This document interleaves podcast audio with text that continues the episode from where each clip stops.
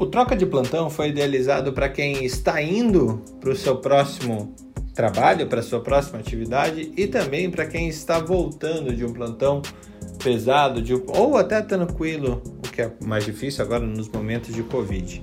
Meu nome é Fernando Carbonieri e eu comando a troca de plantão da Academia Médica que acontece todos os dias a partir das seis e meia da manhã.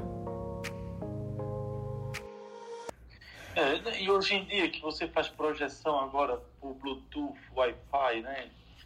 Agora, é, o que eu acho interessante, intrigante, assim, o, o, a genialidade da pessoa, né? O, o Steve Jobs já sabia o que queria fazer desde 90, mas sabia que precisava o mundo evoluir, né? A internet evoluir. Eu lembro uma entrevista dele na final da NBA de 1993, que ele dizia que nos próximos anos a NBA ia ser vista na internet. Caramba. Aí... É, mas ele fez muita merda também, né? Vamos combinar, né? Que ah, o cara foi demitido e. É. Ah, não, peraí, Ana. É. Assim, merda, merda eu faço, você também. faz, pode, o pode, Felipe faz. Pode parecer mentira, mas a gente também faz. Eu sei, colega, mas assim, eu, eu, eu não sei. Eu acho que tem, tem, vários componentes aí que devem ser levados em consideração, sei lá. Ah, eu, eu Ana, desculpa se parecer. É eu tô, tô indo contra você, mas é. Cara, esse, essa mania de emparedar pessoas que a gente tem, de, de, de. A gente, como sociedade, tá? Emparedar pessoas e falarem: olha que geniais, mas olha, ele fez merda. Cara, são humanos. São humanos que fazem então, merda. Então, é, mas eu. Não, mas eu acho que a gente tem que falar muito sobre isso, porque que nem o, é, várias pessoas geniais, que nem o Walt Disney, que nem o Bill Gates, que nem o né? A gente, a gente, é, todo mundo conta as pingas que eles tomaram, mas ninguém conta os tombos que eles levaram. E eu acho que é importante falar não, sobre os tombos também. Mas, porque não, reflete muito mais tombo, a, a, Tombo a... é uma coisa. Você. Isso, é, tombo é uma coisa. É você. O que, que é tombo? Tombo é errar, errar, errar frente ao, ao desenvolvimento da tecnologia. Agora, enquadrar a condição humana, dizendo que é, aceitar que os caras eram quase que é, semideuses do, do entretenimento é, e, e, e, minimizar os feitos por causa das suas condições humanas é, é, é uma situação. Então, mas aí eu tô falando a mesma coisa que você. Eu acho que a gente endeusa demais essas pessoas e a gente tinha que mostrar que eles erram também, Nossa. até para ser um estímulo pra gente. Eu tô falando um exatamente pra... o contrário. É a mesma coisa, é, a gente tá falando a mesma coisa. Não, não eu tô falando exatamente o contrário. Eu tô falando exatamente o contrário. A gente tá numa crise de ídolos, numa crise de, de exemplos, numa crise de, de horizontes em que a nossa condição de, de acabar com, com o ídolo é, acaba diminuindo mais ainda o tesão das pessoas por, por, pelo, pelo desenvolvimento. Eu vou, eu vou ser bem assim, bem sincero nesse ponto. E tem pessoas que eu acho que mudaram a história da humanidade. E você tem que. E isso é indiscutível. Por exemplo, o o, o, como é, o Steve Jobs e o Bill Gates, por exemplo, eles adiantaram a história da humanidade em 25 a 30 anos. Acho que a gente teve. Eh, se não fosse esses dois caras e tudo que eles montaram, e a equipe que eles montaram, e todos os projetos que eles desenvolveram, a gente estava atrasado 30 anos atrás, faz, naquele barulhinho, né?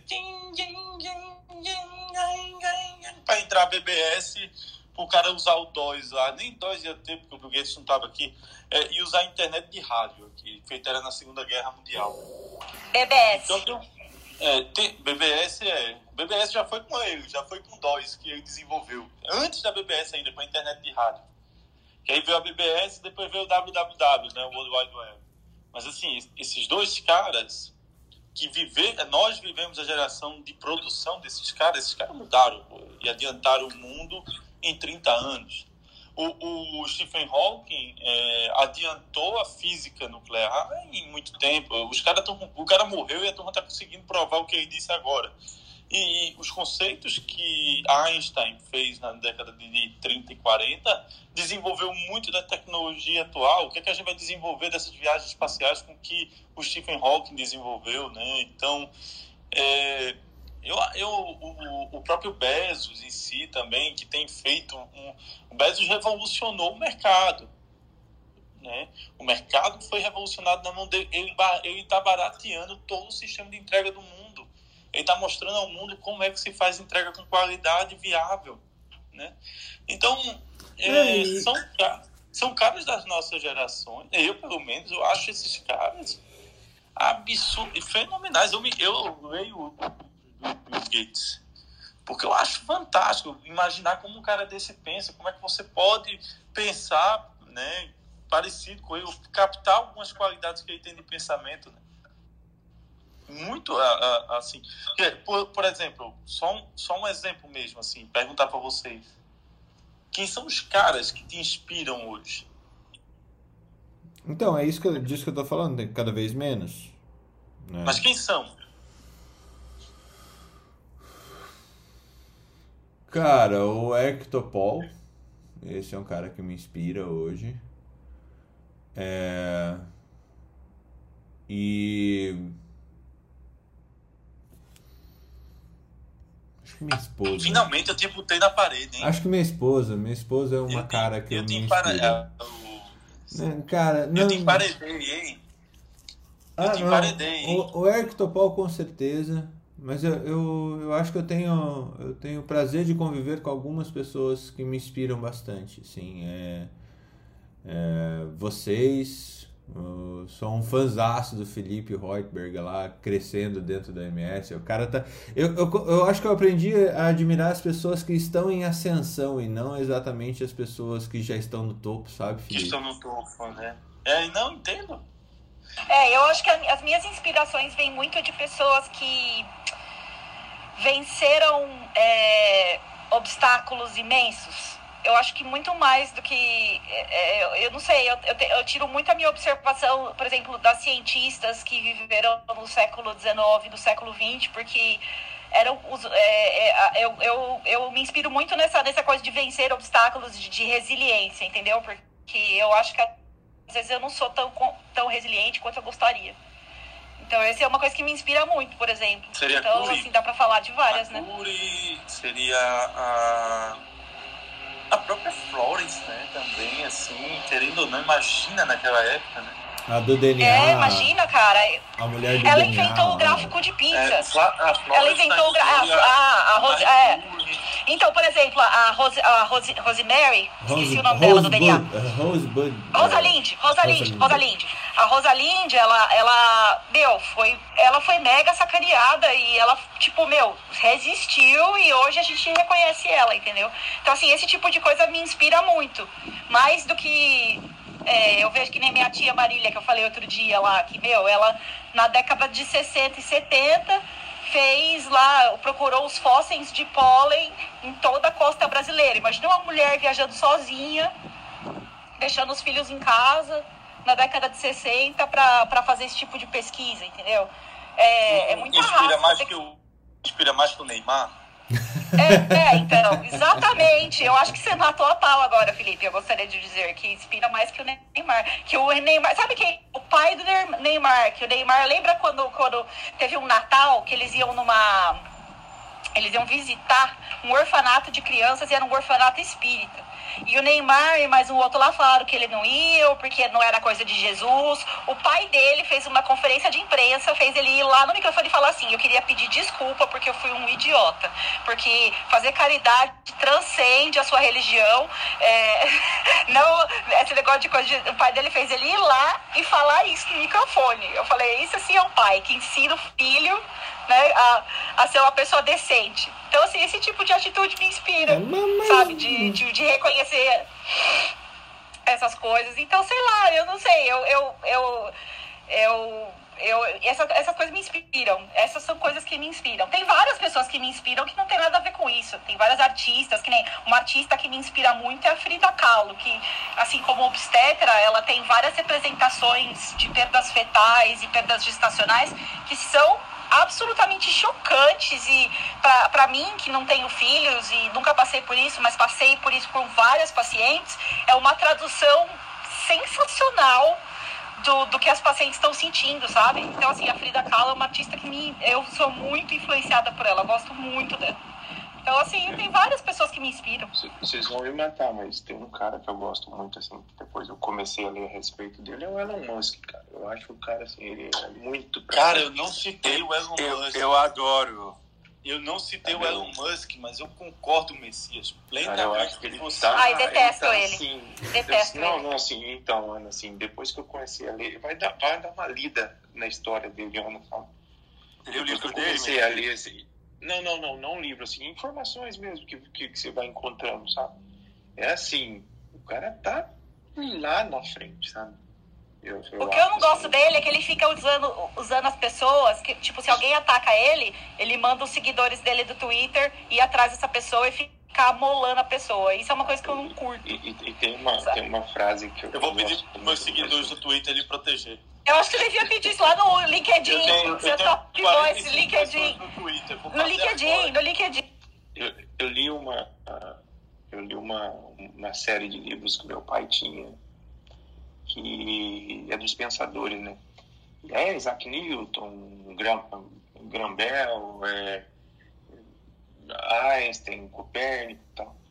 E aí tem um- uma frase do, do- na capa do livro do Isaac Newton assim, que me marcou muito, assim, que é assim, para descobrir todos os fenômenos que deseja, basta ao sábio três coisas: pensar, pensar e pensar. Então, assim, eu levo essa frase comigo, sabe? Eu acho fantástico essa frase. Bacana, bacana pra caramba essa um livro frase. também, né? Que é se, vo- se eu só enxerguei longe porque apoiei no ombro de gigantes, né? Um Exato. E, É, e- essa é a minha do- frase a do convite de formatura, do meu convite E de a do, a formatura. do, a do A minha é do Einstein era- mestrado também. A do Einstein era é, a paz é a única maneira de nos sentirmos verdadeiramente humanos. Eu, eu lembro que eu decorei algumas frases assim, ficava sensacional. Eu não sei se vocês já assistiram um filme chamado Jo- Jogo do Amor, que tem o Einstein como um personagem, né? Não? Cara, é, é interessante, porque lógico que não é o Einstein, assim, mas assim, é, chamaram a família dele para participar, para ver se tinha re- é, se reproduzia bem ele.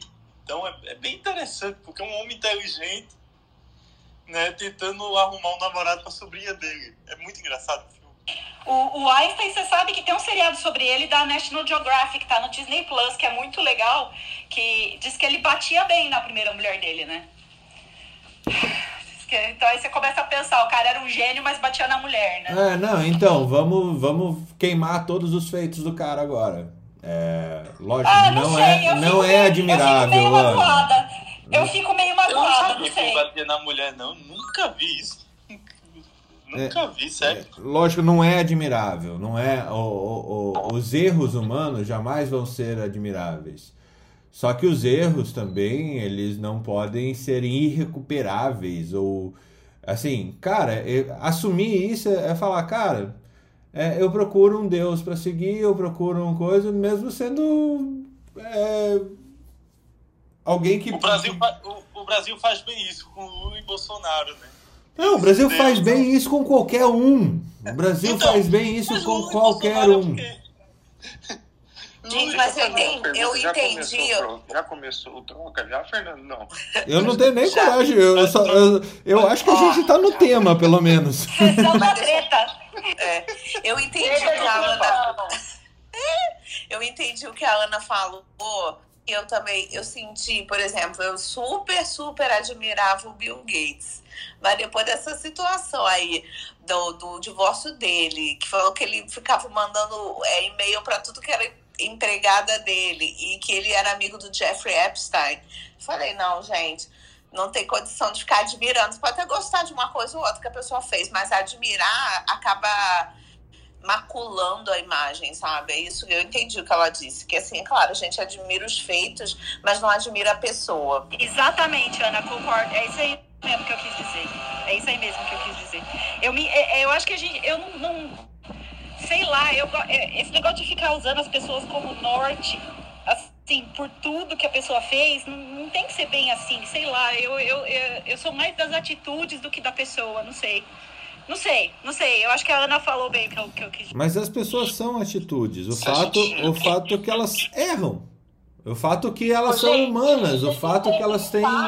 colocar, se colocar no papel, você uma dessas grandes mentalidades, grandes gênios, sempre vai ter algum ponto né, negativo. Ninguém é perfeito e o ponto principal, tenta colocar ele como governante no Brasil. Essas histórias já estariam aqui em todos os outdoors e ninguém ia ser ingovernável por mais gênio que qualquer uma pessoa seja. Pega os mesmos é, nomes, celebridades em qualquer lugar você vai ter esse problema, né? Eu, eu li a história de Steve Jobs, o quanto ele ele abandonou a filha durante muitos e muitos anos. É, também, embora todo a, a, a, quali- ele tinha algumas qualidades de gestor e outras péssimas, né? Então isso vai acontecer. Em, eu acho que isso existe um pouco, é da não sei se é da natureza, né? Mas eu acho que a gente não tem um ambiente propício para valorizar va- esses pequenos valores, né? Os, os melhores valores é, que, que a gente leva, né? Alex, Mas eu tenho que pensar, Alex, também que as pessoas têm uma inteligência emocional e um QI.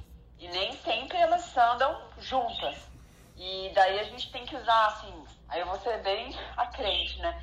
A única pessoa na Terra que a gente tem que admirar por todos os seus feitos na questão de inteligência emocional e racional de QI foi Jesus. O resto, meu amigo. Concordo, eu ia falar uma O que foi perfeito. Concordo. É, o Sabe, o que, que, que, eu acho? Assim, que todo. E agora cada um escolhe o seu. Eu vou torcer para uma pessoa que tem uma baita inteligência emocional, Madre Teresa de Calcutá, é, todas as pessoas que fizeram grandes feitos humanitários ou grandes pessoas que fizeram grandes feitos é, tecnológicos, né, de inovação. É, aí vai caber a nossa escolha, pessoal. Mas assim, perfeito, humano, inteligente, é, emocional, racional, foi só Jesus, cara. Não tem mais o que falar. Ponto. Por isso que eu gosto. Sabe assim, cara, eu acho que todo gênio tem um, um lado obscuro dele, assim, que eu acho que deve ser o contraponto da genialidade dele. Um exemplo mesmo, eu tive o, prazer de ir no, de conhecer o, o Museu do Van Gogh, cara. Se você olhar as fases dele, cara, você consegue ver todo o conflito da genialidade dele né, nas fases que ele, que ele pintou. Entendeu? Assim, eu acho, eu acho que nem o Einstein tem os fantasmas dele, o Bill Gates, os fantasmas. Eu acho que toda genialidade tem o seu contraponto na loucura. Talvez o Thiago explique até isso aí, eu não sei. Mas tem esse eu- ponto aí. Todo ser humano, né, Messi? Acho que todos nós. Acho que uma das coisas que é importante a gente refletir é que, igual o Fernando falou, que ninguém é perfeito e aprender a filtrar também. Então, acho que quando a gente aprende a filtrar a questão né, do algo positivo e do negativo, isso entender como é a característica do ser humano, que é assim, a gente consiga conviver melhor entender né, todo esse mecanismo. Olha, eu só queria dizer que eu amo todos vocês. Sei que vocês têm erros, sei que vocês têm problemas, sei que muitos são problemáticos também, mas eu continuo amando todos, admirando todos. Eu sei que a, a, a sobrepõe aos defeitos, né? Então, é, eu tenho falhas também, eu, eu causo muito problema. Ah, eu, eu poderia ter feito mais acertos, eu poderia ter feito tantas outras coisas. E eu só espero que quando tudo isso acabar e eu chegar no dia do juízo final, tenha mais notícia boa do que notícia ruim. Então, vou- vamos mudar para um assunto mais light. Peraí, peraí, eu tenho que falar ainda. Calma. Oi? Não muda de assunto, não. Ah, pô, eu tô querendo, tô querendo aliviar o espírito da, da sala, pô. Vocês mas estão é- deixando. Tá Ah, legal, eu isso, acho beleza. então. I want to believe. É. É, cara, eu, eu acho que é o seguinte. Depois a gente vai contar uma história da alienígena, cada um conta um. É, certa vez eu. Putz, eu não sei de quem que eu ouvi a história que, eu- veio o cara que era um dos líderes lá do prêmio Nobel no Brasil. No Brasil não, no mundo. É, aqui pro Brasil. E alguém perguntou pra ele. É, o senhor Nobel, que eu não sei o nome do cara, é, por que, que o Brasil não tem nenhum Nobel, Nobel, ou é, coisa parecida?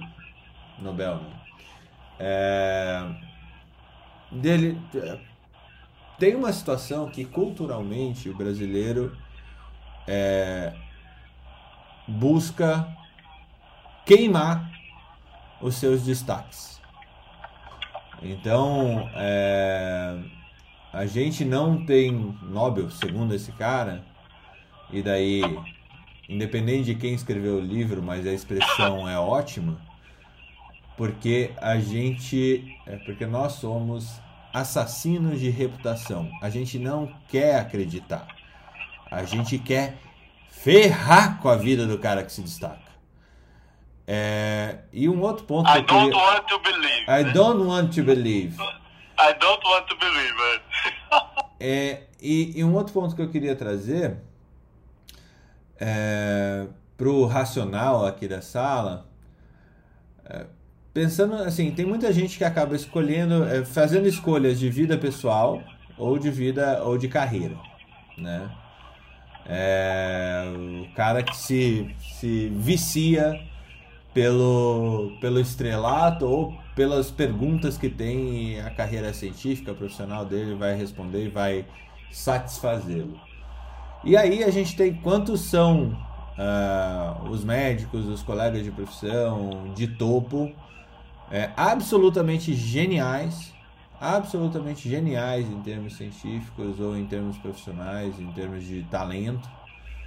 É, que por essas escolhas, independente de nós julgarmos, eu acho que a gente tem justiça para julgar as coisas, ou a história acaba julgando as coisas, é, devido às escolhas que fizeram, é, criaram famílias sem a presença, criaram, tiveram um, dois, três, cinco casamentos, ah, não, não conseguem é, se desenvolver de- nesse âmbito emocional que a Débora falou. Às vezes até tem boa inteligência emocional, mas as competências profissionais e as, os trabalhos, o, o, o caminho profissional da pessoa acaba interrompendo ou minimizando é, esse desenvolvimento.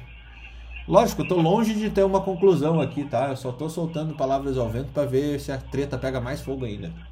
Felipe. Eu só acho que andar com Jeff Epps sem bater na mulher é meio foda. Eu traço minha linha ali, sabe? Eu, eu acho que casava várias vezes. Ah, acho que isso aí tá, tá valendo. Todo mundo erra. Agora, assim, sei lá, bater na mulher é sacanagem, né? Ou, sei lá, matar a mulher, que nem o O.J. Simpson, cara. O cara era um. Meu, ele era um herói, ele era um aço. O cara, meu, brilhava intensamente, o O.J. Simpson. Aí o cara vai lá matar a mulher, pô, pelo amor de Deus, né? Não, pensa, tipo o Bruno, Mas- o Bruno do o Flamengo, problema né? é- Pe- Pensa, olha só, a No gente tem. contas, ele foi inocentado, né? É, mas depois foi preso de novo porque bateu num cara lá. Vocês assistiram o documentário dele, né? Eu vi o documentário, eu vi o documentário. da- a, sensacional. a ESPN, a ESPN faz documentários Sensacional, Felipe. espetaculares. Verdade, os caras verdade. têm, eles pegam. Porque você olha, tem um programa de esporte, né? Mas os caras pegam e dramatizam a situação. Aquele The Book of Manning é uma das histórias de família mais lindas que eu já vi. O, o, o Book of Manning, é só pra, só pra, só pra Conta aí, conta aí, conta aí. só para retratar, vale a pena ler. Manning é, é uma família onde o pai foi jogador de futebol americano e os três filhos são jogadores de futebol americano. E aí você tem o Peyton Manning, que foi considerado o segundo maior jogador de todos os tempos, só atrás do lindão, que é o Tom Brady. O Giselo. O Peyton Manning foi campeão duas vezes da, do futebol americano. E tem o Eli Manning, que é o caçula, que ganhou duas vezes também o Super Bowl. E os dois ganharam na época do Tom Brady. O que faz o feito ser ainda maior, né? Porque se não fosse a família Manning, o Tom Brady já teria 11 títulos. Mas só para concluir, o mais velho, que era o melhor de todos eles, teve uma lesão na cervical e não pôde jogar futebol americano. Ele estava na seleção para ser a primeira escolha. O Peyton Manning foi a primeira escolha. O Eli Manning foi a primeira escolha. Mas o irmão era o melhor de todos. O melhor. O melhor jogador do- dos três. Na universidade faz uma lesão cervical e não pode jogar nunca mais. E aí o irmão do meio, que é o Peyton, vai jogar na mesma universidade dele por causa do irmão, para jogar na posição do irmão, assume a camisa 18 do irmão, para jogar na posição do irmão e faz a história dele como se fosse o irmão.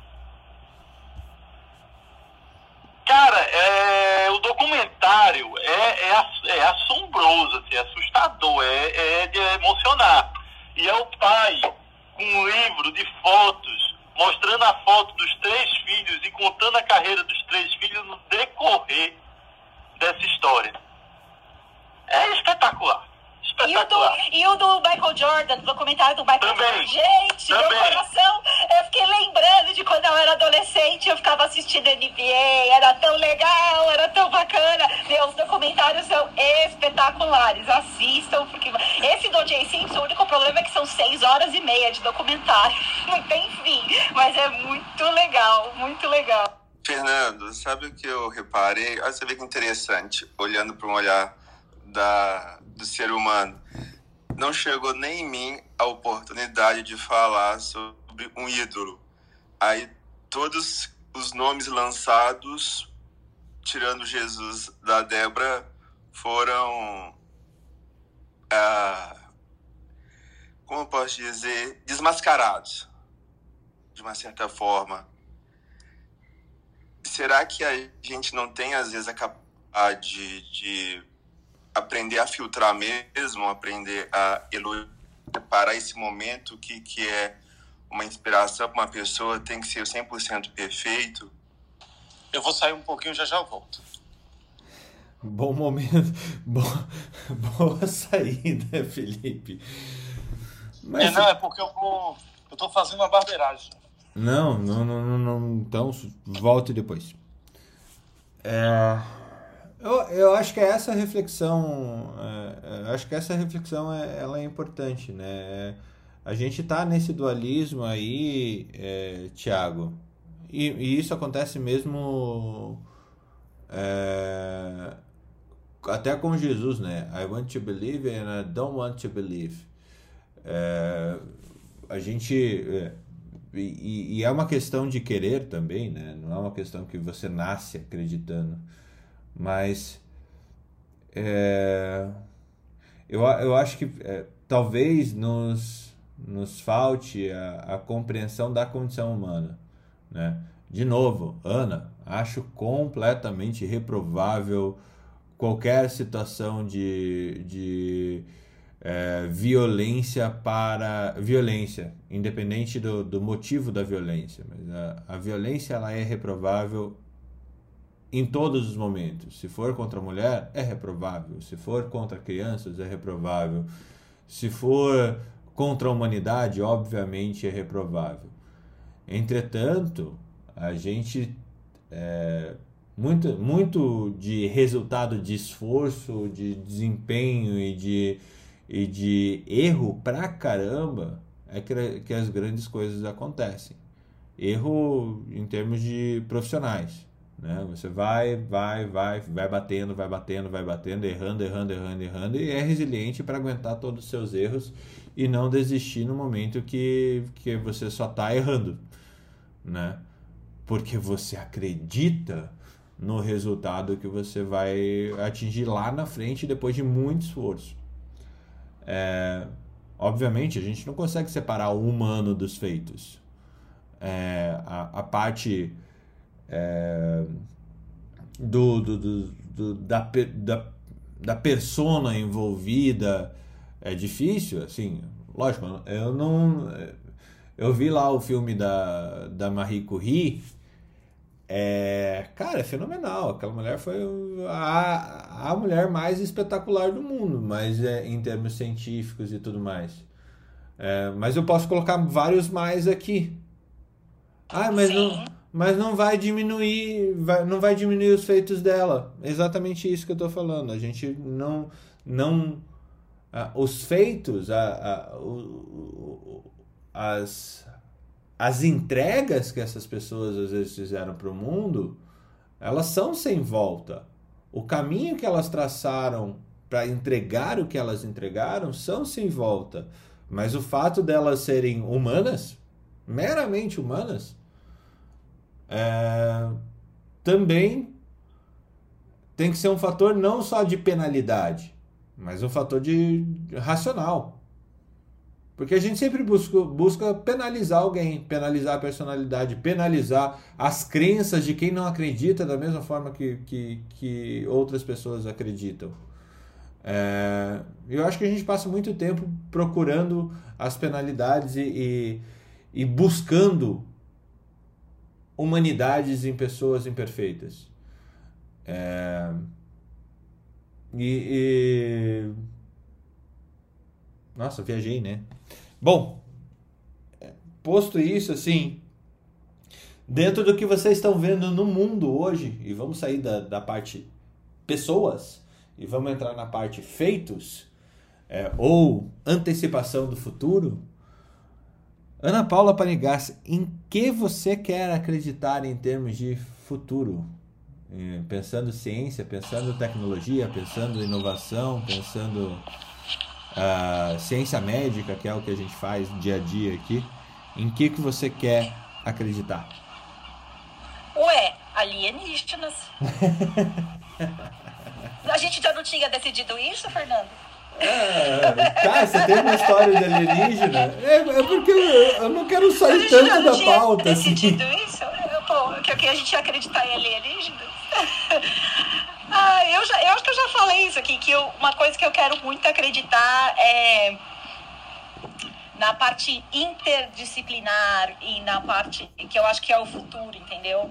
É o futuro e é uma coisa que eu uh, fui fazer depois de mais velha na medicina, que é você conviver com pessoas de outras profissões e, e, e, e trazer tudo isso para o tratamento do, do, do para a medicina no sentido não de ser médico, né, no sentido de cuidar do paciente, né, da, do, da saúde, né, da, então eu, eu, eu acho que isso é o futuro e é puta, cada vez mais legal quando você traz uma pessoa que nem o Balalai, que é um cara que, né, engenheiro químico, é, ou quando você traz os engenheiros que trabalharam na, no desenvolvimento de medical devices, né? É, trabalhei com engenheiro mecânico, engenheiro mecatrônico, engenheiro elétrico, ou sei lá, pessoas que trabalham com administração e têm boas ideias de gestão, que, né, de, de criar novas, novas formas. Eu acho que essa parte multidisciplinar, para mim, né? É, como o, o, Fernando gosta de dizer, é de tirar o médico do pedestal e de trazer novas ideias e novas, novas perspectivas. Eu acho que para mim isso é o futuro e é tipo, me diverte muito, é muito legal. É que, é que nem aqui essa sala, um monte de gente que tem experiências totalmente diferentes, vidas totalmente diferentes, mas a gente se junta e sai cada coisa legal e a gente se diverte pra caramba, que eu acho que isso é importante também, que é a gente se divertir fazendo medicina, entendeu? O paciente paciente ter uma experiência agradável, para a gente ter, ser feliz no nosso trabalho, entendeu? É, eu acho que isso aí, para mim, essa é a realização que eu, que eu tenho hoje em dia e eu acho que é, a gente tem que passar isso para as próximas gerações e é assim que eles vão se realizar, fazendo isso mais do que a gente fez. Muito legal. Ana Carolina Carvalho, em que você quer acreditar? Eu quero acreditar que o mundo está evoluindo e está melhorando. Por mais que a gente veja a sujeira sendo revirada e remexida, eu acho que isso é o começo da melhora. Então, assim, a gente virar tudo e o mundo vai. Igual quando você vai fazer uma faxina em casa, que você tem que tirar tudo do lugar para depois deixar melhor eu quero acreditar que o mundo está nessa época e que em breve, né, talvez nós não vejamos, nós os cringes, mas que nossos filhos e netos terão um mundo melhor. E a gente fazendo a nossa parte, né? Não é sentado esperando esse mundo chegar, porque eu quero que eles tenham floresta quando chegar a hora deles. Eu quero que eles tenham uma sociedade justa, igualitária uma sociedade com saúde para todos. Eu, eu espero que eles tenham e que a gente consiga preservar essas coisas para eles. Isso que eu quero acreditar, num mundo melhor.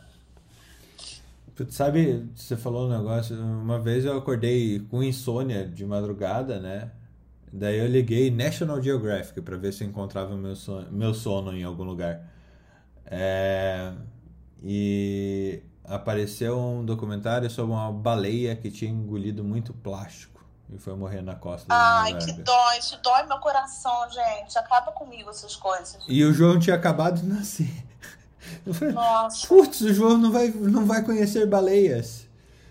né? Baleia, tartaruga, golfinho, a dó que eu sinto. E, e recomendo, Ana, o, o Seaspiracy. Seaspiracy. É, é um documentário que está na Netflix a Aí eu sei respeito... que meu filho ficou. Meu filho de 12 anos ficou impressionado. Ele, mamãe, Você tem que ver. quem que fez isso? Olha isso. É. Não, eu, eu tem vi com ele, não ver. vi todo, mas eu vi. Vou ver todo. Cara, eu parei de comer salmão. É... Atum. Eu tô com, com dificuldades para continuar. Assim, toda a comida japa foi estragada. Não, isso é. Mas o salmão, você sabe que é de cativeiro, né? Sim, sim, sim. Mas mesmo assim, até o de cativeiro, é, ele traz é, questões contundentes sobre a, a, a cadeia de produção de proteína animal, é, animal nadante. É, não, com certeza. Mas aí você tem que ver aquele outro também, que é o do- das vacas. Como é que é o nome das vacas? É cal. É cal alguma coisa. Eu acho. Tem que ver o das vacas, que também tem lá, que eu já vi, aí você nunca mais vai comer carne, vai ficar vegano. Pelo menos vai ficar magro, né? Porque sem peixe, sem carne. Mas carboidrato engorda. Não, mas daí você vai ver um de, de, de soja. Mas esse das vacas eu vi também, é bem assustador lá das vacas. Eu tenho que lembrar o nome. Como é que é da vaca? Eu vou lembrar daqui a pouco. É cal alguma coisa. Eu, eu quero acreditar nisso que você quer acreditar, viu? Eu só acho um pouco difícil, mas eu quero acreditar. Tiago, Não, é, tudo começa na mente, né? A mente que constrói tudo. A gente tem que saber disso. Ó, existe um avião porque uma pessoa foi lá e falou, eu quero fazer isso. Todo mundo ia falar, nossa, mas não dá pra voar, porque não sei o quê. blá. Mas eu quero, eu quero, eu quero. Então a gente também tem que querer muito isso e fazer. vamos lá. É. O. o... Só pra fechar, eu acho que você tocou em pontos importantes que eu acho que vale a reflexão. É, se a gente for ver todo o desenvolvimento da, da direita mundial nesses últimos ah, 10 anos, né? Ah, logicamente, porque a esquerda fez merda pra caramba também. É, mas a gente vê um gap de geração, um gap de crenças, um gap, um gap de expectativas e um gap de, de, de ideais é, completamente diferente. Então, as pessoas que têm 20, 30 anos têm gaps totalmente diferentes desde 60 e 70, e no meio você tem variações é, que pendem para um lado ou pendem para o outro. Quer dizer, em tudo você tem esse, essa balança louca. Mas o que, que eu vejo acontecendo em âmbitos políticos, dentro da medicina, dentro da política médica, que é importante da gente olhar também, é que as grandes mudanças culturais, focando nessa interdisciplinaridade que a Ana falou, e nessa questão de queremos um mundo melhor, queremos que as coisas sejam feitas diferentes, queremos que elas sejam é, mais sustentáveis, é, a gente tem de um lado uma resistência muito grande do pessoal que fala porque sempre foi assim, e do outro um ataque, um ataque, um ataque grande do pessoal que quer diferente. E no meio disso a gente tem um conflito, né? Então, é, como resolver de forma inteligente, que eu acho que pode ser uma das perguntas para a gente é, desdobrar esse I want to believe que a gente está tendo aqui hoje. Tiago, em que você quer acreditar? Achei cara? o nome do filme, hein? Era super fácil. Ah. Conspiracy. ele, veio da, ele vai vir da série Só Spirit. O terceiro filme da série vai ser Só Spiracy. É. Seaspiracy, Conspiracy, Seaspiracy. Só Spiracy. Tiago, em que Diga você bem. quer acreditar? Primeiro, só fazendo merchan para quem tiver com insônia, pode procurar o psiquiatra, tá? lembrar de lembrar de a pessoa com insônia ir na frente da TV piora a insônia, tá? A luz. Entendeu? Tá, agora, agora a gente vai criar o quarto filme da série, Pharmaspiracy. Spirit. Psychospiracy. Muito bom.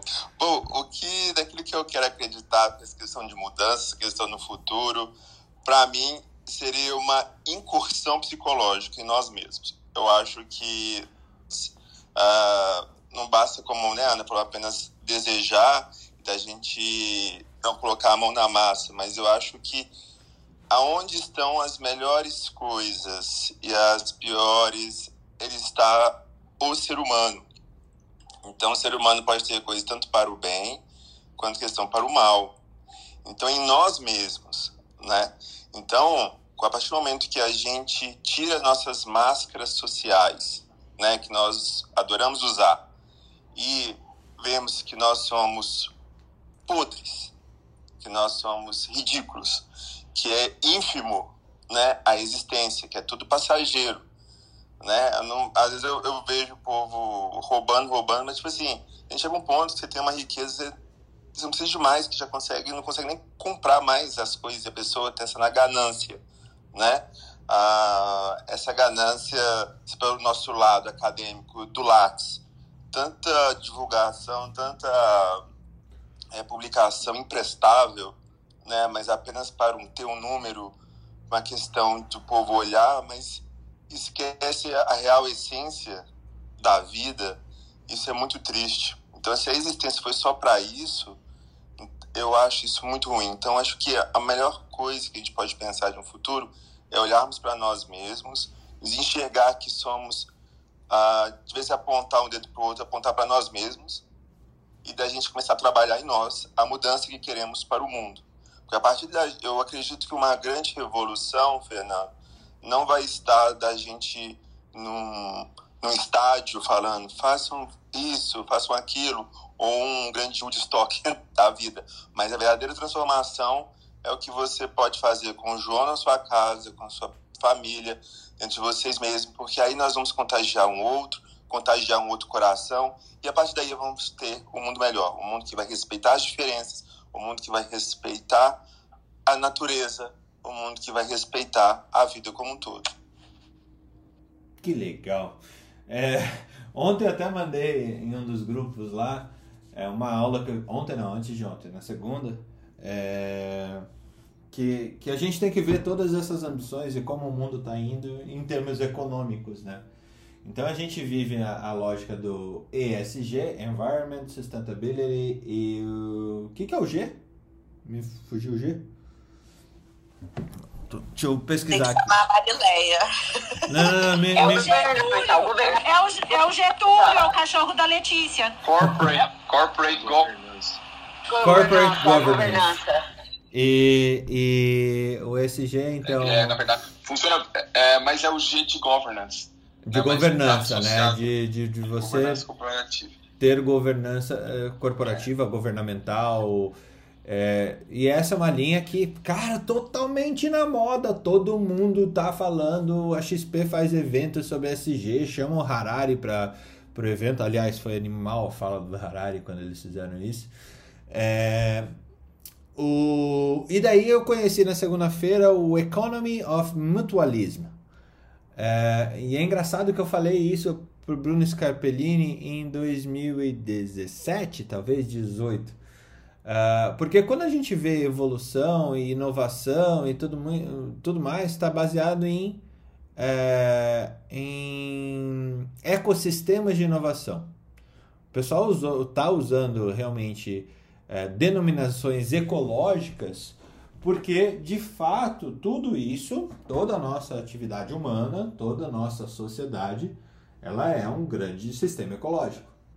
E o mutualismo, é, não sei se vocês lembram das aulas de biologia de vocês lá atrás, o mutualismo é uma relação ecológica onde os dois, os dois ou todos os seres que estão envolvidos numa relação de mutualismo ganham. Um favorece. É, assim, um pode viver sem o outro? Pode. Vai viver bem? É, dá para viver bem, dá para viver rápido, dá para fazer rápido e tudo mais. É, mas a, a, o mutualismo em si é que se cada um for fazer a sua parte, eles multiplicam os efeitos.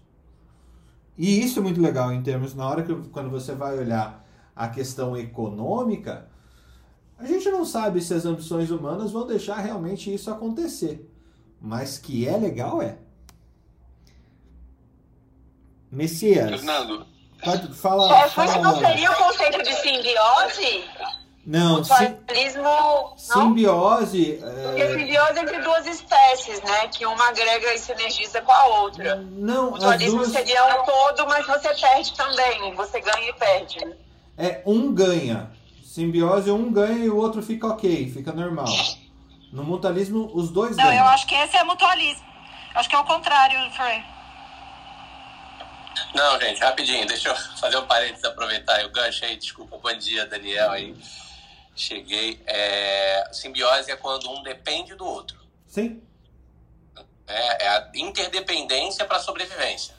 Aí é uma simbiose. O mutualismo é o ganha-ganha. E aí a gente, ah, ah, tá na moda falar de mutualismo. Gente, é, o brasileiro pratica mutualismo há muito tempo, assim como pratica o cashback, né? É o ganha-ganha. O cara vai lá, rouba, né? Ele ganha porque ele tá prestando serviço, o outro ganha porque chamou o cara para prestar o serviço. Né? Todo mundo ganha. É, infelizmente, se a gente, dependendo da forma como a gente olha para as coisas, é muito triste, né? Da mesma forma que cashback, né? Isso acontece, infelizmente, no Brasil há quanto tempo? Né? É, desculpa desvirtuar o assunto aí, mudar o tema. Não, não, acho que ajudou a explicar, Daniel. Obrigado. É, lembra do Venom e do Homem-Aranha lá. O Venom é um ser simbionte. Sem o Homem-Aranha, sem o- um hospedeiro, o simbionte não consegue viver. É, e o, o mutualismo é quando. é, eu lembro do exemplo. é, bactérias específicas no, no, no intestino de cupins.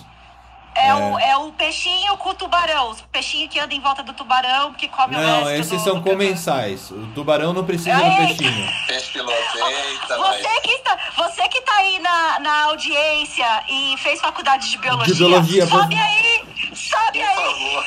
Vamos conversar sobre os, sobre os bichinhos, sobe aí. Comensais são aqueles que só ficam com o resto, Ana. Eles se beneficiam Ah, pelo Jesus resto. amado. Ah, meu Deus, sobe aí, pelo amor de Deus. Você é biólogo que tá aí escutando. O, o, Tipo o cancelamento. do tubarão, né? O comensal. O cancelamento. Eu estudo isso faz quatro anos, porra. Comensal são os hipertensos, não são?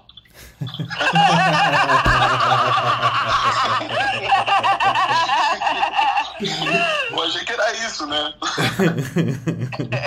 Nossa senhora. Messias, em que você quer que tá acreditar, Messias? Bom dia, pessoal. Cara, é o seguinte, assim, eu tenho uma visão um pouco diferente de algum no ponto de vista assim da humanidade, que eu acho que toda a humanidade ela evolui a partir da demografia. Entendeu? É, eu acho que tudo que surge em cima de uma exigência demográfica. Então, as tecnologias, as plantações, a- acho que tudo é de uma exigência populacional. E eu acho que a gente está chegando num limite de, de sobrevivência em termos de padrão demográfico mesmo.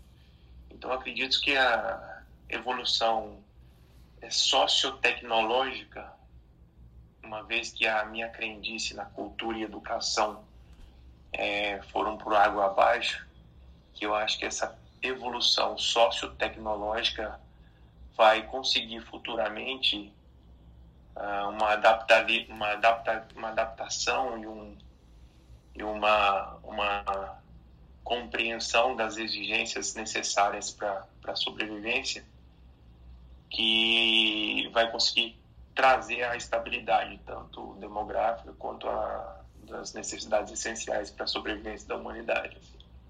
Viajei, né, cara? Mas eu, eu penso isso às vezes, foi mal. Você, não, Fernando, você jamais tem que pedir desculpa pelas coisas que você pensa, viu, Messias? Viajei, cara. Mas é que às vezes eu penso isso mesmo, velho. os meus momentos de insônia. É, ó, o Thiago já vai te passar o cartão dele ali se você falar que tem insônia, viu? No privado, viu, Messias? Vou mandar agora. Tá bom. Tá like. Thiagão. Fala, Alex.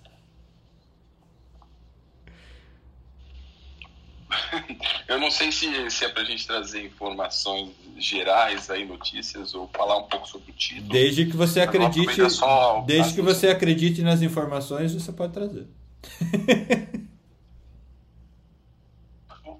Então, acreditando e desacreditando, vamos lá. Só, só sobre esse G, eu acho que eu, eu trouxe há um tempo atrás, que a gente falou, né? Só para a gente entender um pouco a lógica de como que tudo isso começou, né? É, a Organização Mundial de Saúde, a ONU, desculpa, é, fez uma, é, uma encomenda desses relatórios, eu acho que faz, vão fazer 18 anos já que, que esse termo já existe, né? E esse primeiro relatório, que foi em 2004, foi assinado por foi construído em conjunto, digamos, e assinado por 10 instituições do banco, instituições financeiras, as que mais é, tinham dinheiro é, captado no mundo, né? Então são, eram 10 instituições financeiras, bancos, é, como suporte para esse relatório. A partir de 2004, eles então fizeram anualmente um relatório é, amadurecendo o conceito, as ideias e tudo que realmente estava envolvido é, no, nesse conceito, né? E como tudo, né? E como tudo no mundo, além da evolução, existem é, algumas é, modificações que acontecem no rumo desse caminho, né? Então, quando você vê, é, quando você começa a ler alguns conceitos que o pessoal veio trazendo ao longo do tempo, algumas pessoas até distorcem, né? Fala mais assim, quando a gente fala, existe um pilar desses de, de, todos esses que estão lá dentro do SG, em cada uma desses, desses pilares eles têm, é, ele tem alguns, alguns elementos, algumas empresas criam até é, que estão que que construindo é, essa análise financeira baseada nesse é, conceito ESG, ele coloca até score, ou seja, cada um daqueles elementos, o quanto que ele tem peso é, nesse total. Se a gente fosse fazer talvez um processo de, de auditoria, por exemplo, numa, numa, num contexto, né? E como se alguma coisa tivesse uma relevância, talvez uma relevância financeira, sempre com viés financeiro, né? Porque o, que se percebeu é que justamente essas empresas que são SG, elas têm uma lucratividade melhor. Então faz sentido, inclusive, eu investir. Então não, eu não estou investindo porque é bom, né? Ou é claro que é bom para a sociedade, mas a gente investe também. Né? A ideia é investir nessas empresas, até porque elas também têm uma, um, uma, uma, uma, um resultado nas na S&P lá 500, né, as, as empresas que têm maior, é, maior melhor é, desponto melhor na bolsa, então essas empresas elas têm então é, de forma sustentável melhor desempenho essas que são ESG. É claro que como tudo a gente a gente faz e, e, a gente já vê que existem viés, existem coisas que não funcionam. Eu vejo as empresas que estão liderando e divulgando e fazendo muito é, evento como, como esses e tudo mais, às vezes são grandes empresas de, de burnout, de assédio moral, que, que a saúde e segurança é praticamente invisível. É, e eu vi até distorções, alguns falam assim, não, é saúde e segurança do produto. Nunca foi pensado assim, né? Desde os primeiros relatórios, é saúde e segurança do trabalho, do trabalhador, né? E, e aí a gente está, é claro que isso é importante, né? Mas quando a gente falou, quando fala daquele pilar é, saúde e segurança, está tá descrito nesses relatórios do trabalho. E então é, é, esse que é o problema. Quando você cria lá, o pessoal via que era necessário ter um canal de ombudsman, né? Teve uma época que falava-se muito ombudsman, que hoje se consolidou como linha ética.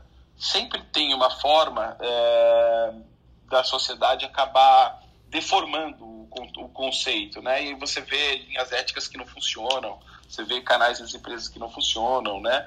É, então, até o ESG eu já vejo algum, algumas ou deformações, mas é importante que se discuta e que se valorize e é, e é, e é estranho, né? Quando a gente vê, por exemplo, as normas regulamentadoras de saúde e segurança do Brasil indo para trás, né? Será que a gente está indo em busca de um ESG, né? Quando tem reformas que elas reduzem a obrigatoriedade de certos itens. É claro que a gente não deve caminhar na obrigatoriedade, mas sim numa necessidade, e é legal que esse ESG é, traga, pelo menos essa discussão no ar, né? de quanto que isso é importante do ponto de vista de necessidade de fazer diversidade no ambiente corporativo, trabalhar anticorrupção e tudo mais. Mas o que a gente vê é que o problema no Brasil não está ligado à ideologia, se eu sou de direita, se eu sou de esquerda. Existe um, um comprometimento moral em todas as esferas e a gente, é, o, o, que você trouxe, Fernando, é bem isso mesmo, da gente tentar achar pelo em ovo, né? A gente precisa achar o ponto negativo das pessoas, né? É, das pessoas. E quando a gente olha é, se você for pegar, por exemplo, o pessoal que está envolvido até o pescoço, até o talo de corrupção no Brasil, você observa justamente que essas pessoas, você nem fala das outras partes também tão ruins quanto a gente tenta achar as pessoas que trouxeram algum ponto positivo, trouxeram algum, alguma vantagem, né? É, por quê? Porque estão tão podres com relação à corrupção que, que, que, qualquer outra coisa não faz nem, não tem nem tanto peso. E para uma, uma justiça no Brasil que ela é distorcida, infelizmente, do ponto de vista de consequência, né? Se a gente olhar é, existir justiça, eu acho que tem, existem regras até demais no Brasil para tudo, né? E a gente faz isso, né? Eu, como eu falo, uh, mais do que é, ter regras para as coisas, a gente precisava ter consequência para aquilo que, que, não, que, não, que não vai bem para a sociedade. Eu acho que a gente está tá num foco sempre ideológico. O caminho, o que eu quero acreditar é que a gente consiga avançar do ponto de vista de, de forma significativa na educação, uma educação que não tem ideologia. Quando eu falo que não tem ideologia, é que não é não é que eu estou falando de, de, comunismo ou de, de, esquerda. Não, eu acho que a gente tem que ter uma diversidade, talvez, não é nem não ter ideologia, uma diversidade ideológica na educação, que as pessoas possam ter acesso logo de cedo a, a tudo o que é, é conteúdo e, e não conduzido a uma forma de pensar exclusivo, né? Uma vez eu falei aqui sobre a questão do ensino, né, e que tem um livro que é chama A Inteligência no Trabalho, que é do, do Alan Wisner, e ele fala muito disso, da, da importância da educação, né? E a forma como você é educado na infância é, vai conduzir a forma como você você encara o mundo pela frente, né? O modelo americano aquele da mãe que ensina o filho em casa, né? É, que ele, ele coloca um estudo inclusive feito no Brasil também e, e ele faz algumas comparações com desde a da parte do, do advento cultural de algumas tribos australianas aí a gente pode chegar lá eu acho eu acho que são aborígenes é, ele coloca o seguinte quando você é, coloca um pai para fazer o ensino do seu filho em casa, essa criança está men menos suscetível ao erro. Então ele vai aprender como um reloginho a fazer as coisas sempre iguais da mesma forma, né? Ou seja, você está conduzindo é, sempre de perto do aluno. Quando você tem no ensino, numa escola, com uma sala, com outros alunos, etc., é, o, o, o, modelo de ensino, às vezes, ele, ele, ele, ele permite mais o erro. Quando a gente permite mais o erro, a gente acaba tendo que fazer do, fazer descobertas sozinho. Essa, esse fazer descobertas sozinhos faz com que a gente seja mais inovador, é, enfrente melhor as, as adversidades, melhor do que o ensino, onde a gente está sempre fazendo tudo igualzinho, né? Isso acontece no trabalho, quando o trabalhador tem que fazer o, o, as coisas sempre de forma repetitiva, ele fica perfeito em fazer uma peça de um carro, mas ele é incapaz de sair daquele universo e é, e é frustrante tanto dentro porque não tem conteúdo do trabalho, e quanto fora, que ele não tem, é, acaba saindo e, e, perdido no universo do trabalho. Então, e tudo isso aí é, é, é, importante. E aí ele compara um exemplo de uma tribo, não sei se era na Austrália, não me lembro mais, porque faz um bom tempo que eu li o livro. E ele compara e mostra que tem uma, uma tribo, é, é no, na, no, no Oriente, tá? naquela região ali, Austrália, alguma dessas, daquelas ilhas, onde eles ficaram, vamos lá, segmentado e transferindo de geração em geração é, uma técnica de pintura no vaso. E esse vaso é pintado quando eles pegam lá arqueologicamente, eu não me lembro se dois mil anos ou até mais, o vaso é pintado exatamente da mesma forma ou com pequenas nuances, pequenas características distintas ao longo de todo esse tempo, né? Então, uh, eu acho que a gente precisa transformar, mas a base de tudo, o que eu quero, eu acho acreditar, é que a gente consiga trazer um ensino melhor, de, com diversidade, e eu acho que isso é a maior capacidade que a gente tem para fazer transformação, né? Da sociedade de valores e tudo mais. Mas o ensino, eu não vou dizer que não é ideológico, acho que o ensino ele deve é, trazer várias questões. Quando eu falo não ideológico, é porque ele não, não doutrinatório, né? Eu acho que a gente tem que conhecer é, melhor e sem vieses e transmitir sem vieses o ensino e deixar as crianças fazerem a mudança do mundo. Eu acho que pensar do jeito é, construir o pensamento por si. Muito legal. Débora, eu gostaria de te ouvir, mas eu gostei muito da, da reflexão do Alex, que é basicamente joga do penhasco para ver se voa, porque normalmente voa, né? E uma, uma educação sem uma forma. Né? A gente está acostumado, como sociedade, uma educação formativa, de colocar as pessoas numa forma é, que era totalmente condizente com as necessidades da, da Revolução Industrial. Hoje a gente não tem mais essa exata necessidade. Né? Débora, em que você quer acreditar? Débora?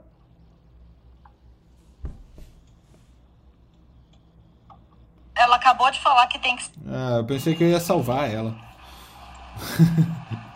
salvar ela. É, eu pensei que eu ia salvar ela. Ela deve estar tá correndo da polícia lá, como normalmente ela corre de manhã. tá certo. Daniel, bem-vindo mais uma vez e obrigado por participar aqui.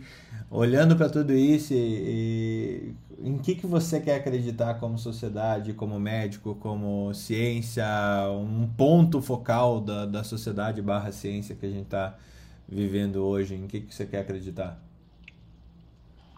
Bom dia, gente. Agora vou fazer minha aula de descrição breve. É, eu sou branco, cabelos castanhos claros, olhos castanhos escuros, nariz afilado, tendendo um pouco para a esquerda com o rosto na foto, a foto com fundo escuro e com o Antônio ali à minha direita. Na época tinha um ano e, um ano e oito meses, eu acho. É, difícil, viu, Fernando? A gente dizer que a gente quer acreditar no, no mundo atual. Eu acho que o nosso mundo está tão torto que a nossa sociedade está enxergando uma forma tão distorcida e com um egocêntrico e egoísta que cada vez mais está difícil acreditar na nossa sociedade, não só na brasileira, né? Eu acho que o Brasil é um caso à parte. Eu acho que, é, como todo mundo brinca, né? O brasileiro tem que ser estudado e, infelizmente, não para o bem, né? Mas para que as coisas aqui não acontecessem com tanta frequência. E, assim, eu acredito que um dia a sociedade pode melhorar, é, de verdade. Mas acredito que a gente vai ter que remar muito, né? E, e eu acho que a gente tem problemas parecidos com os nossos lá fora também, apesar de parecer que não, né? E apesar de o que a gente vê por aí é como se lá fora fosse um mundo cor-de-rosa, né? Lá fora tem corrupção também, lá fora porque os humanos são humanos em qualquer lugar, né? É, então é, é mais verdade, eu acho que a humanidade precisa evoluir um pouco, né? Um pouco um talvez eu falo, e aí eu vou falar de religiosidade sem falar de religião, tá, gente? Eu falo, como eu lido muito com o final da vida, eu lido muito com as religiões individuais de cada paciente. E aí, quando o paciente é cristão, é, independente de ser né, cristão evangélico, cristão católico, cristão kardecista, é, eu gosto muito de usar o primeiro mandamento, principalmente quando aquele paciente está se deixando de lado, sofrendo uma sobrecarga do cuidador para cuidar do outro. Né? É, o primeiro mandamento é amar ao próximo como a ti mesmo. Mas se a gente não se amar, a gente não vai amar o próximo. Isso não quer dizer que a gente tem que ser egoísta. Né? É, se amar é diferente de se colocar na frente de tudo. Né? É, se amar é se respeitar, é respeitar seus limites. Se a gente se amar, a gente também resolve o problema do burnout de todos os médicos do planeta problema é que a gente olha, às vezes, tanto mais para o outro, por conta da profissão que a gente escolheu, né, que a gente esquece de nós mesmos. Né? Então, assim, eu acho que é muito para a gente amadurecer enquanto sociedade, enquanto humanidade. E, assim, a gente tem que acreditar, né? Porque a gente não acreditar, por que a gente está aqui, né? A vida começa a perder sentido e a gente cai na questão, né? Na, no outro extremo, né? Aí você começa a discutir sentido da vida e por que, que você vai continuar vivendo. Então, se a gente não acreditar, as coisas param de, de ter motivo de serem, né? Acho que é isso. Bom dia, gente. Valeu, Dani. Obrigado pela, pela, pelo depoimento. Felipe, Pro- bem- pode falar. Ah, posso só comentar? Claro. Achei bem legal isso que ele falou. Eu demorei muito tempo para aprender o verdadeiro significado desse mandamento. Ah, a gente olhava muito como a- é, a- amar o próximo, né? Ah, amar o próximo. Mas um di- o dia que eu entendi que se eu não tivesse a medida do amor próprio, eu não ia saber nem amar o próximo adequadamente, eu vi a profundidade disso, que está na medida do amor, senão você não consegue amar o outro, né? Adequadamente, você não sabe nem se amar. Achei muito legal. E eu acho legal que isso, isso a gente transcende até ali para os distúrbios psiquiátricos do, do dia a dia do Thiago ali, né? Os borderline, aquela. Ah, esse- se eu estiver viajando, você me fala, tá, Thiago? Mas essa. Como, como as pessoas se perdem amando outras coisas a não ser. é, fora elas. Né? É, acho que elas precisam ter esse amor bem construído por si próprio e aí tudo funciona melhor. Porque elas sabem fazer o resto. Mas aí, assim, tentando trazer para o racional, Ana e Thiago, eu acho que a gente, a gente é muito ruim em elaborar sentimentos ou ensinar as pessoas a elaborarem sentimentos, né? E quando você não, não provoca essa, esse bem-estar com, com os seus sentimentos, você cria pessoas com medo, pessoas aflitas, pessoas reativas, eh, que respondem a toda e qualquer intervenção, interjeição, interjeição que se faça eh, à vida delas, né? Então, acho que a gente tem um, um caminho no ensino do e, e isso para mim tem especial significado aprendo, tenho, aprendo todo dia com, com a Cláudia a respeito disso e como que a gente olha o João é, a educação do João é realmente pensando assim cara ele tem que ser uma pessoa que sofre que sente que chora é, que tem raiva que tem que tem todas as condições humanas que todo mundo tem. A gente só precisa realmente ensinar ele a lidar com isso e não repreender sentimentos como é como ah, foi não foi a minha criação mas talvez a do- dos meus pais do, do e de tantas gerações que vieram anteriormente Felipe ficou uma parte fácil para você em que você quer acreditar já que você teve que sair tá tudo bem você não foi preso tá tudo certo Felipe Chip. Prenderam. prenderam Agora, dessa vez foi. Tá certo. Bom, Ana, eu vou voltar para você, já que o Felipe tá preso, eu vou, eu vou passar para a pessoa que mais. Voltei. Aê! Já pagou a fiança? É, pra ser sincero, vocês não vão acreditar o que eu fiz. I want to believe. Eu vendi meu carro. Como assim? Ah, cara- você vendeu agora? O cara queria comprar meu carro, eu tive que sair daqui pra comprar, pra vender. Vendi. Entendi. E aí já comprei um. Gente, carro usado, sabia que tá super valorizado? Eu sei. Não, tô, agora- assim, tô tentando comprar, tá difícil. É porque treta. como tem dificuldade de peça no mercado, aumentou muito o, o preço dos seminovos. Alguns até quase 20% aumentaram de preço. Gente, eu fiz uma treta e eu reconheço que foi uma treta, mas foi bom. Hum, Porque o cara chegou e disse, eu, que- eu comprei, meu carro era um carro importado. Aí com o dólar ele valorizou muito. Aí eu vendi ele agora pelo preço que eu comprei há dois anos atrás e comprei um nacional. Parabéns, Felipe. Super aprovada. É, Não, não- não sei se vocês viram quanto que tá o valor da diária do aluguel do carro nos Estados Unidos hoje. não? Um carro ra- razoável. Tá 400 dólares a diária. Que isso? Sério. Por causa, justamente um dos problemas é esse que a doutora Ana falou. A falta de peças, a supervalorização do- dos usados. Tá complicado. É, é, e é efeito pandemia, né? A pandemia travou a, a exportação de, te- de peça chinesa de aço pelo mundo inteiro. É, as, as rotas comerciais estão cheias de barreiras e por isso que o mundo não está produzindo carro suficiente. Gente, eu- eu- a gente tá lascado então aqui na Irlanda, porque na Irlanda a maioria dos carros já é carro usado. A gente importa muito carro usado do Japão. Porque a, a, a, a mão é a mesma, né? É, é a mão do outro lado, né?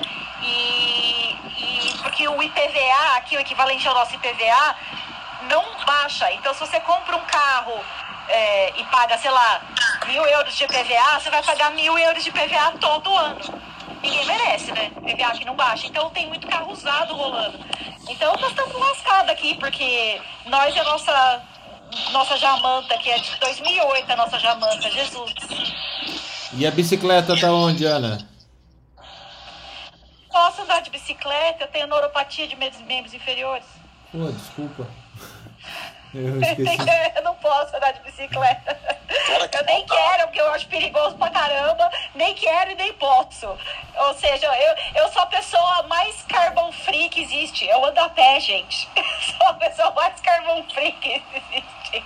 Eu, eu consumo, eu, eu só elimino o oxigênio que eu elimino mesmo respirando. Ou, só- desculpa, o gás carbônico que eu elimino mesmo respirando. Fala lá, Felipe. Além de acreditar no, nas transações instantâneas de carros, em que mais você quer acreditar? Nossa, eu, se eu consigo vender um carro às 7 horas da manhã e pegar outro e sair andando com ele, o que é que eu não posso acreditar nos dias de hoje? né? Mas eu quero acreditar, Fernando, eu quero acreditar que a gente vai ter duas coisas no futuro. Educação, é, educação infantil de qualidade e eu quero muito acreditar que a gente vai ter uma educação médica de qualidade. Né? São duas coisas que eu quero muito acreditar. E vou ser muito sincero com você, eu tenho muita esperança disso. Eu tenho muita esperança que isso vai acontecer. Eita, meu carro, meu, meu celular finalmente conectou no carro. Que bom, tô feliz agora. Eu sou urgente agora, meu carro está conectado. É, e assim, o que é que eu, o que é que eu aprendi, é, Fernando? O que é que eu aprendi com, com tudo isso, né? Eu acho que a gente tem que, tem que acreditar e tem que brigar por uma educação de qualidade. Porque sem a educação não adianta, a gente vai continuar nessa mesma merda que a gente tá vivendo, de dicotomia desses caras que estão. que a turma briga por eles como briga por tudo. Ah, As certezas, né, Felipe? Todo mundo tem certeza de tudo. Cara, a gente tem que mudar isso. A gente tem que mudar isso. E não adianta ficar achando que isso é normal, não adianta achar que a gente tá, tá vivenciando tudo isso e é normal, entendeu? Eu não acredito que a gente ache que isso é normal. Odeio. Eu tô aprendendo a mexer no carro. Eu apertei o botão errado aqui. Ah, ah que legal. Tô brincando com o carro parado na rua, tá? É, o que é que a gente pensa? Se não for com qualidade de ensino, o que é que a gente vai fazer da vida da gente? Entendeu? Não tem condições. Nós temos que, sim, ter uma mudança desse, dessa, dessa vida que a gente tem. Não é possível que isso seja considerado normal. E eu, eu acredito que vocês acreditam muito nisso também, que não é uma exclusividade minha, né? Todo mundo, eu acho que aqui tem o mesmo pensamento. De que isso tem que mudar.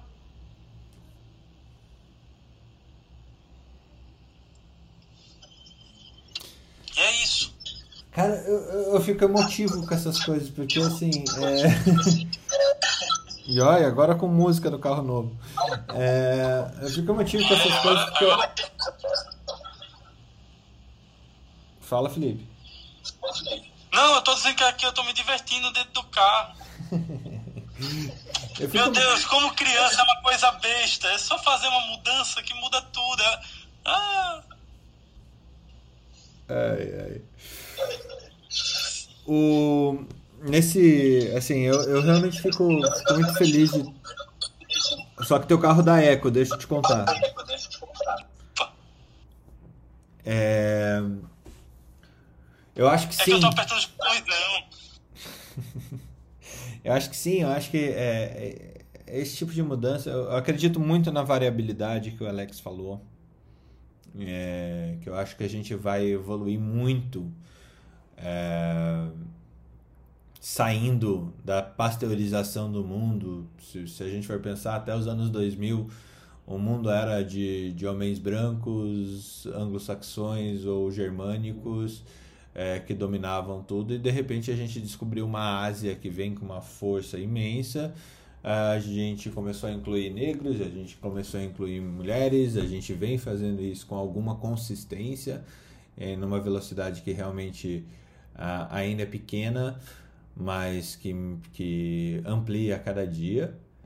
É, esse, esse caminho de, de dar voz a quem não tinha é, é um caminho de consideração e que a gente diminui as nossas, as nossas convicções, né? É, e a partir do momento que a gente diminui as nossas convicções, a gente tem uma, uma possibilidade de, de empatizar, que é a outra palavra do momento, mas de você é, colocar o sapato do outro para poder enxergar um pouquinho sobre a perspectiva do outro. E, e esse mundo que a Revolução Industrial trouxe, de você fazer alguma coisa de one size fits all, é, um, um único tamanho que resolve o problema de todo mundo, isso realmente não, não faz mais é, tanto sentido como sociedade. Ah, a gente ainda está num consumo bastante exacerbado, é, entretanto, também consigo ver, consigo acreditar que, que a gente vai viver num mundo menos descartável.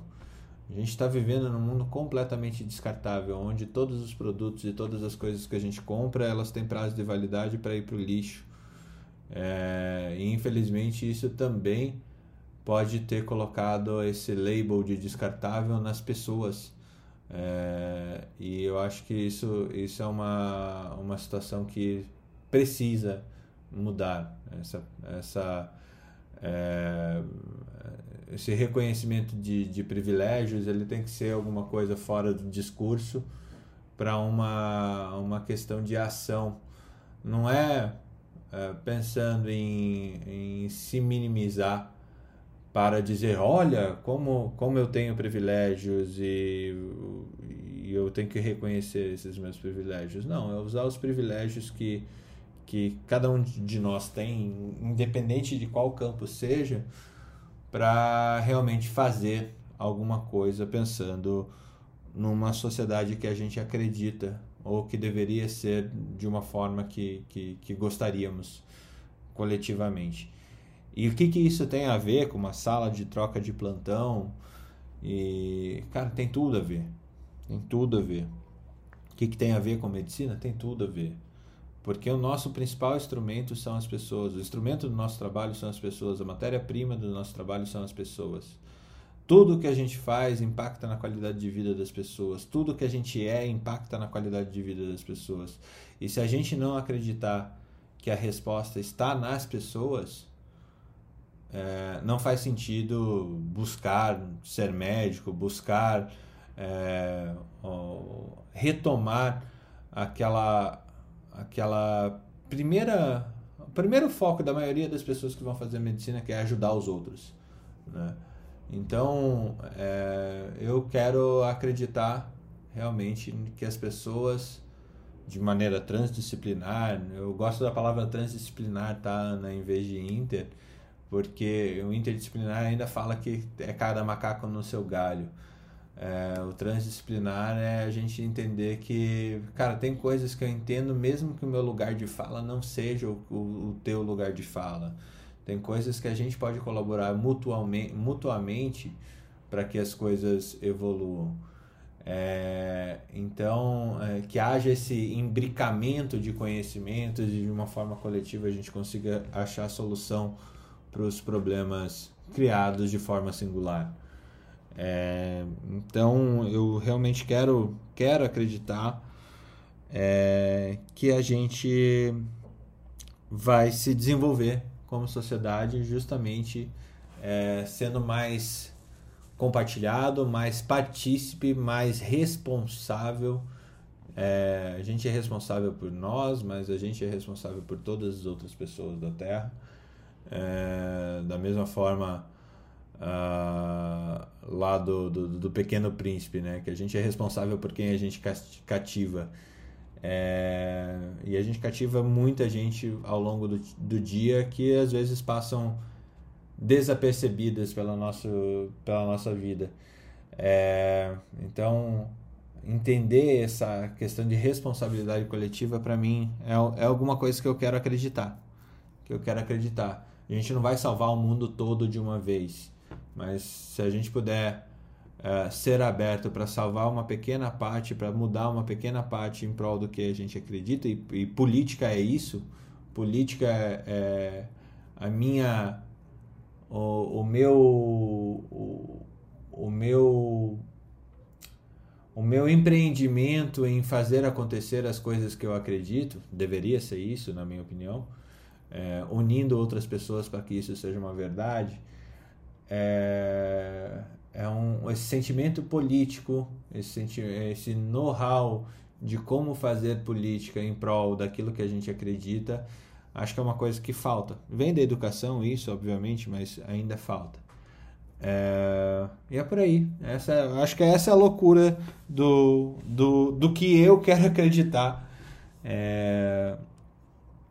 de como que vai ser a medicina, a saúde, a, a sociedade humana no, nos próximos anos, meses, é, meses anos, décadas, é, é, séculos, milênios e assim por diante.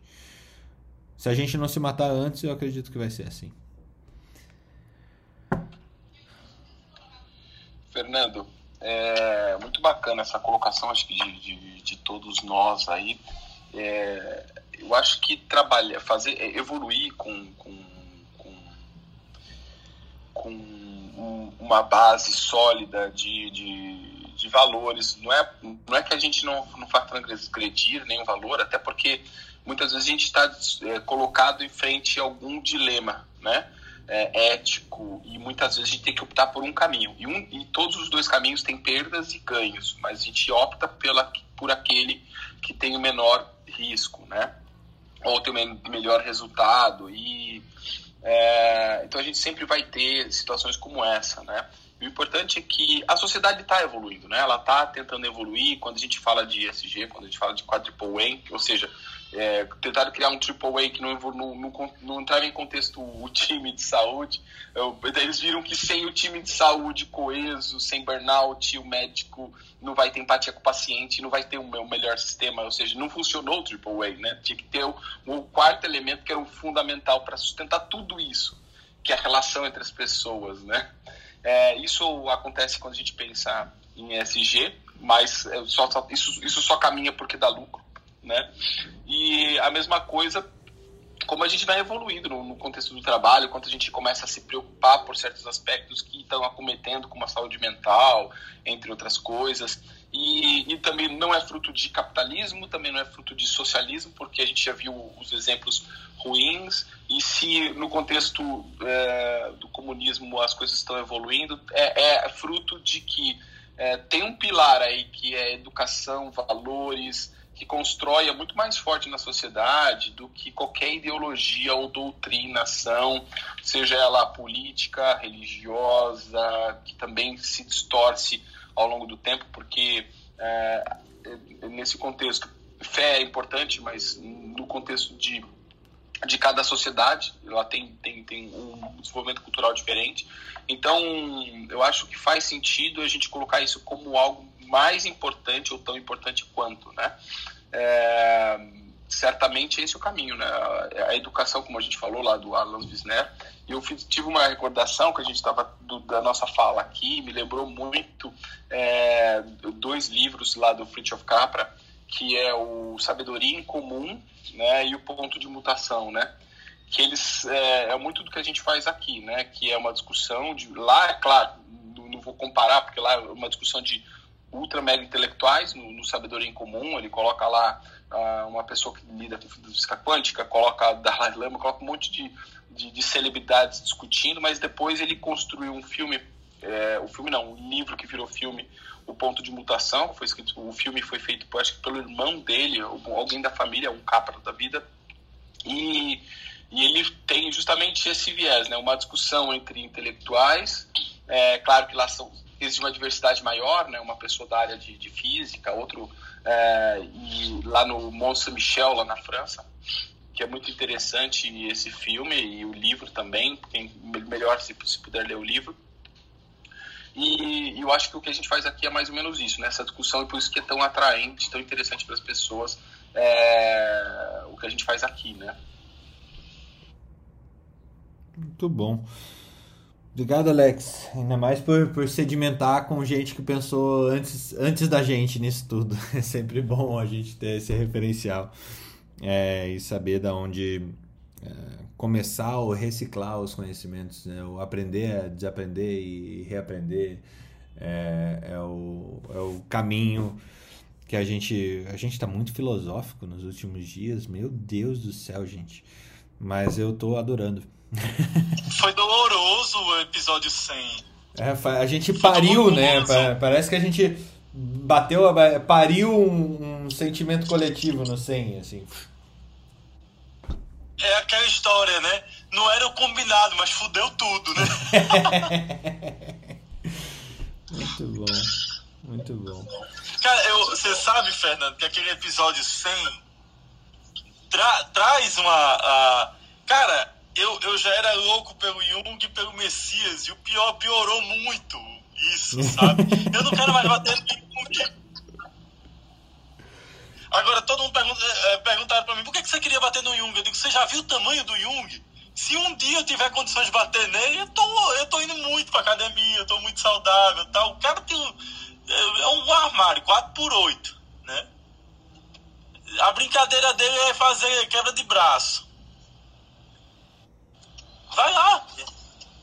Se eu fizer quebra de braço com ele hoje em dia, eu quebro o braço. Eu nem tento. Amputa. Amputa, né? Cadê seu braço? Tá ali na mão dele. É recíproco, viu, mestre? Eu também sou fã do Felipe aí, então, só pra, só pra registrar. Deixa eu, deixa eu pegar um Cara, papel de, de seda aqui pra rasgar agora. Pega, pega essa parte da gravação e manda pra ele, pra ele não bater em mim, pelo amor de Deus. Pode deixar. Messias, você sabe o que foi que eu fiz ontem? Eu ah. fui. Ah. Pneumonia pro CMV.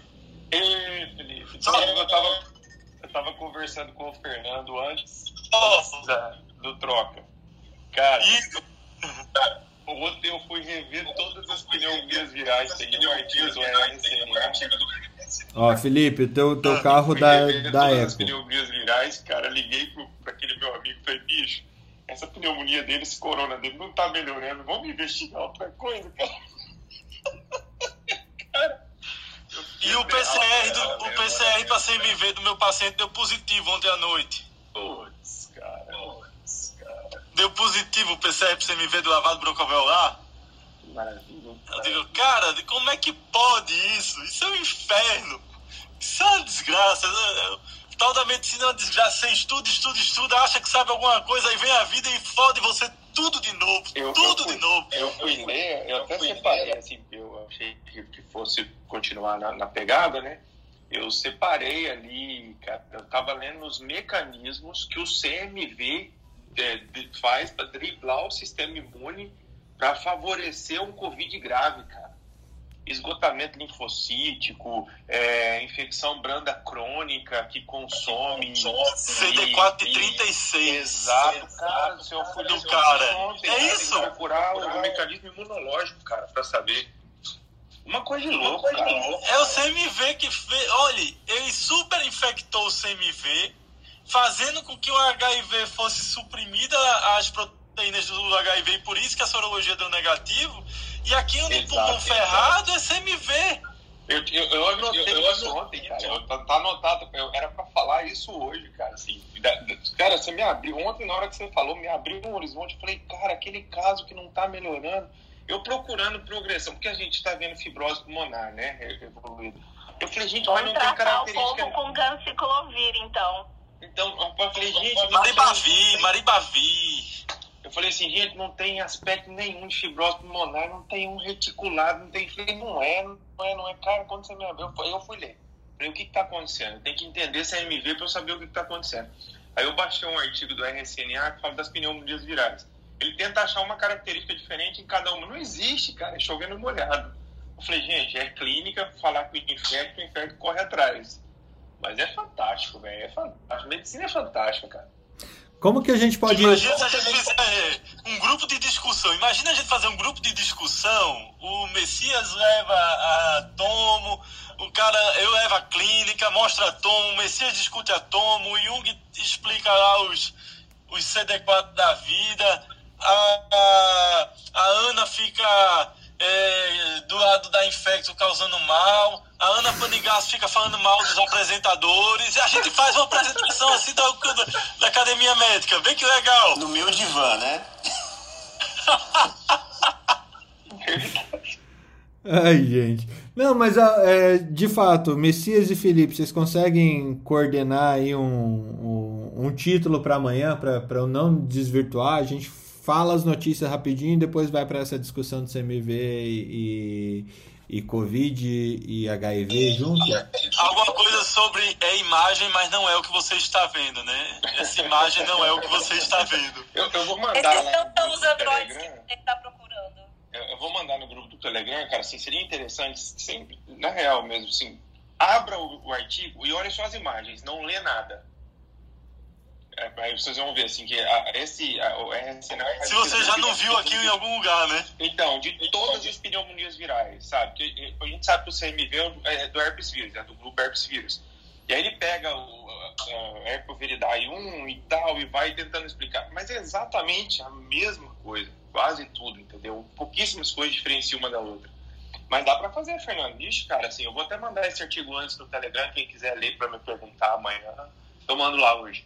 Então você e o Felipe tem, e, e se organizam aí para trazer essa discussão. A gente já já põe o título e vamos trazer um monte de gente, porque eu acho que a gente vai ajudar a gente pra caramba que tá com os mesmos interrogações pipocando na, na cabeça, viu, Messias? Perfeito, perfeito. Vambora.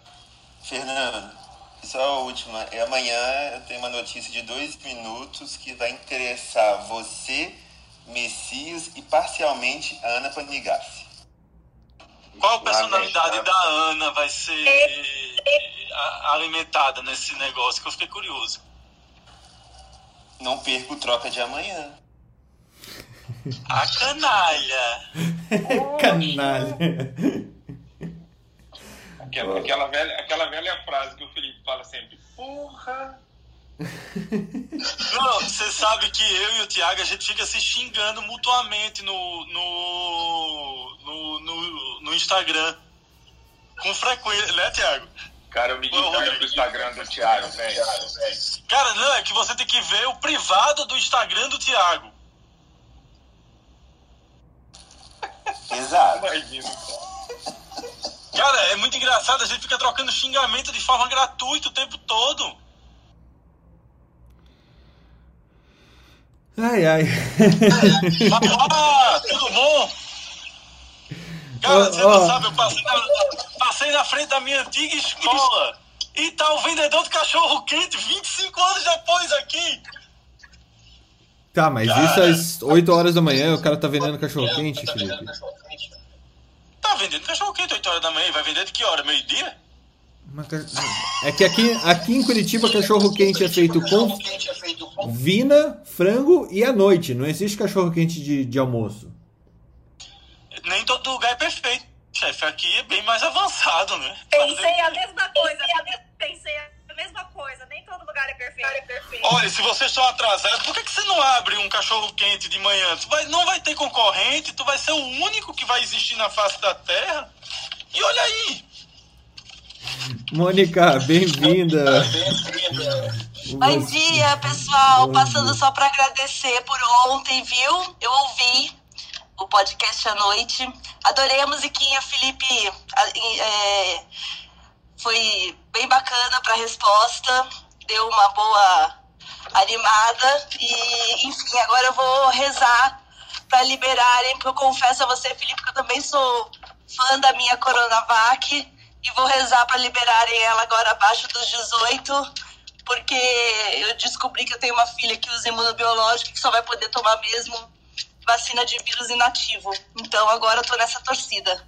Valeu por ontem, viu? Gostei muito, muito. Ela já pode tomar, tá? Você pode fazer um pedido de liberação específico para liberação junto à prefeitura para ela tomar a de vírus inativado porque usa o imunobiológico. Eu falo contigo no privado, depois eu posso mandar, eu tenho um certificado digital, eu te mando o laudozinho pronto. Não acredito, jura? Que incrível. incrível. Sinto muito, mas é possível. Maravilha. Agradeço muito. Você me deu uma ótima notícia. Meu dia vai começar ainda melhor. Já tinha me divertido muito ontem à noite. Agora ainda vai ser melhor. Valeu mesmo por ontem, viu, pessoal? Tá vendo como é ótima essa troca? Não só pra gente profissionalmente, mas pra nossa vida pessoal também. Foi incrível. Obrigada, viu? A musiquinha foi demais. Mônica, já que você entrou, entrou para fechar o nosso programa dando bons, bons feedbacks pra gente. Fecha o programa de hoje. Bom, é, aconselho a todos a estarem aqui todo dia de manhã. É, eu sou uma pessoa um pouquinho mais envergonhada que essa turma boa aí para falar, mas aprendo aqui diariamente e é um super prazer estar na companhia de vocês. Que o dia de vocês seja ótimo e amanhã estamos todo mundo aqui de volta. Beijo, pessoal! Bom dia! Gente, Bom dia, bom dia.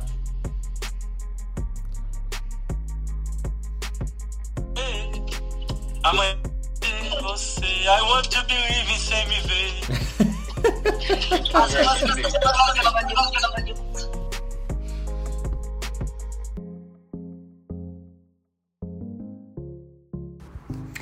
Academia Médica. Bem-vindo à revolução do conhecimento em saúde.